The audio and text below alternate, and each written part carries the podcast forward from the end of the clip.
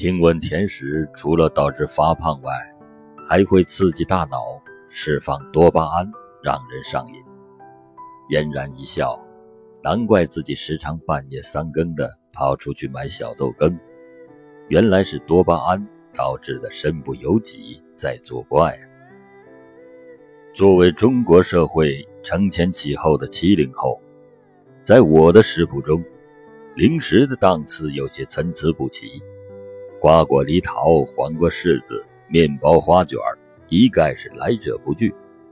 其中自然少不了福源馆的江米条、碧果、槽子糕等传统饽饽，也时不时来点老赵家的酥饼、油茶面之类。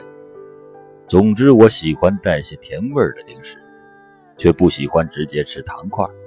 而其中让我释放多巴胺最多的甜食，当属吉林市食品厂生产的小豆羹了。小豆羹算是吉林市的一种特产了。网购盛行前，在其他城市基本不容易买到。不在吉林的日子，想吃这口时。就只好用羊羹甚至果冻代替。我曾经在北京和沈阳吃过袋装的羊羹，不知是不是吃惯了吉林的小豆羹，总觉得外地的羊羹口感有些粗糙。吉林特产风味指南中，专门有词条记载了吉林市食品厂生产的山宝牌小豆羹，以吉林特产红小豆为主要原料。又配以蔗糖、液体葡萄糖、琼脂等成分，含有较高的钙质、铁质和红色素，使之营养丰富、消暑利口，还具有兼顾补血的功能。由于原料配比合理，有明显的小豆香味，入口香，味感好，甜度适宜，甘甜细腻而又有筋道感，久食不厌。从我记事儿时起，就听说小豆羹是吉林的特产，荣获了许多荣誉，因而对它就十分偏爱。偏爱就喜欢吃，喜欢吃就自然愿意追根溯源，可遍寻长辈查阅资料，或语焉不详，或未提过往，只是笼统说小豆羹是八十年代初由吉林市食品厂研制出来。而这并非是令我满意的答案。在《满族大词典》中读到豌豆黄词条，说豌豆黄是北京春夏季节一种民间小吃。又查阅到豌豆黄的制法：将豌豆磨碎、去皮、洗净、煮烂、糖炒凝结、切块而成。这种民间小吃后来传入宫廷，因慈禧太后喜食。而名噪于世，因豌豆黄的原料和样子和小豆羹很是相似，我就主观联想到旧吉林城有大批京官归集养老，或许将这种零食带回到吉林，最终演化成小豆羹，也未尝可知。不过新世纪时，偶然在北京吃过所谓细豌豆黄，总觉得它跟山楂糕类似。和小豆羹口感还是有些不同，进而便对小豆羹起源于豌豆黄产生了疑惑。不记得具体哪一年，听人说起当代的羊羹乃是从日本出口转内销的。传说羊羹起源于中国，是一种加入羊肉熬煮冷却成的肉冻。有则典故说，南北朝时期。宋的大将毛修之战败降魏后，凭借厨子手艺投生于北魏。他做的羊羹称之为绝味。魏太武帝食之，大喜，以修之为太官令。后来羊羹传入日本，随着茶道盛行，不识荤腥的佛教禅宗僧侣取羊羹之形，而以豆类为食，制成果冻类的素羊羹。慢慢传播开来，最终使得羊羹成为日本一种大受欢迎的甜品茶点。文坛巨匠夏目漱石就曾用文字表达了自己对羊羹的喜爱。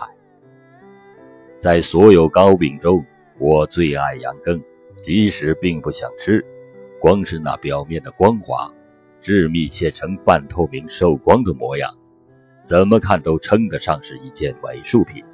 尤其是泛蓝的熬炼方式，犹如玉和寿山石的混种，令人感到十分舒服。盛在青瓷皿中的蓝色羊羹，宛如方从青瓷皿中出生一般的光滑圆润，叫人不禁想伸手抚摸。近代以来，豆制品羊羹被各种原因来中国的日本人以及中国留学生带回国内。随着中日交流日益增多，羊羹被越来越多的人熟悉和喜爱，并逐渐被国人仿制。曾留学日本的周作人先生在《羊肝饼》一文中曾经写道：“有一件东西是本国出产的，被运往外国，经过四五百年之久，又运了回来，却换了别一个面貌了。”这在一切东西都是如此，但在吃食偏好关系的物事尤其显著，如有名茶点的羊羹便是最好的一例。日本传来的羊羹和豌豆黄非常相似，但是却有一些细节上的不同。豌豆黄是用白豌豆去皮加水，糖焖烂，再加入石膏水搅拌均匀。放入容器内冷却成坨，扣出切成菱形块或三角形块。而羊羹根据记载是在日本天正十七年，也就是一五八九年，由和歌山的俊和店店主在之前的羊羹原料中加入了寒天，类似琼脂的东西，制成了炼羊羹，并用竹竿将羊羹的形状固定成流传至今的。方形块。由上述区别上看，笔者觉得，吉林的小豆羹因加有琼脂，且被制成了长方形，因而应归为羊羹的范畴。羊羹最早何时出现在吉林市，我没有找到相关记载。能够回忆起吉林城伪满以前往事的长辈也大都作古。